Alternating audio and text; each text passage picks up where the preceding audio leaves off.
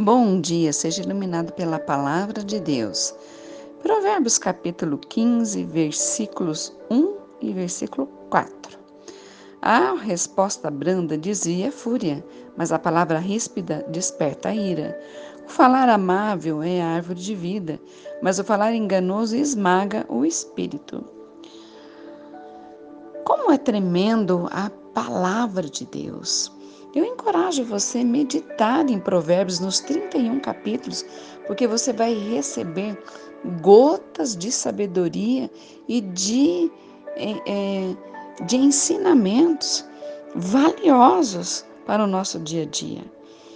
Nesse versículo 1, que diz que a resposta calma desvia a fúria, o que quer dizer? Em outras palavras, se alguém está zangado, gritando, mas se você responder com calma e suavidade, mudará a situação e cessará né, a situação, o clima, o estresse do momento. Que tremendo! Da próxima vez que palavras de ira parecerem estar voando à sua volta, responda com palavras brandas e gentis.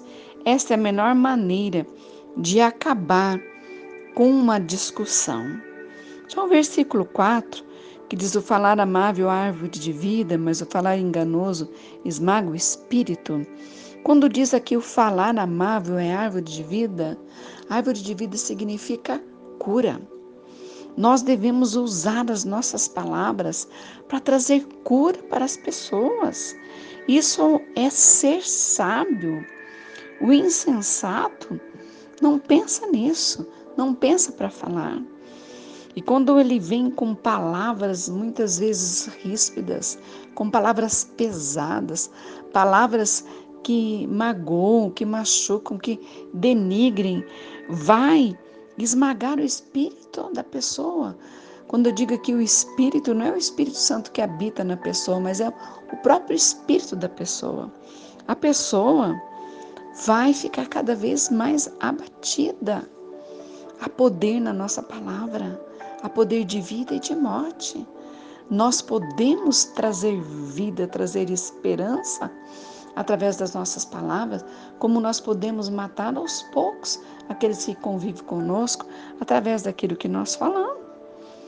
Portanto, vamos aproveitar esse dia para nós sermos sábios, para nós, se alguém vier falando de uma forma ríspida, nós lembrarmos desse versículo e respondermos né, com, com uma resposta calma, com uma resposta branda.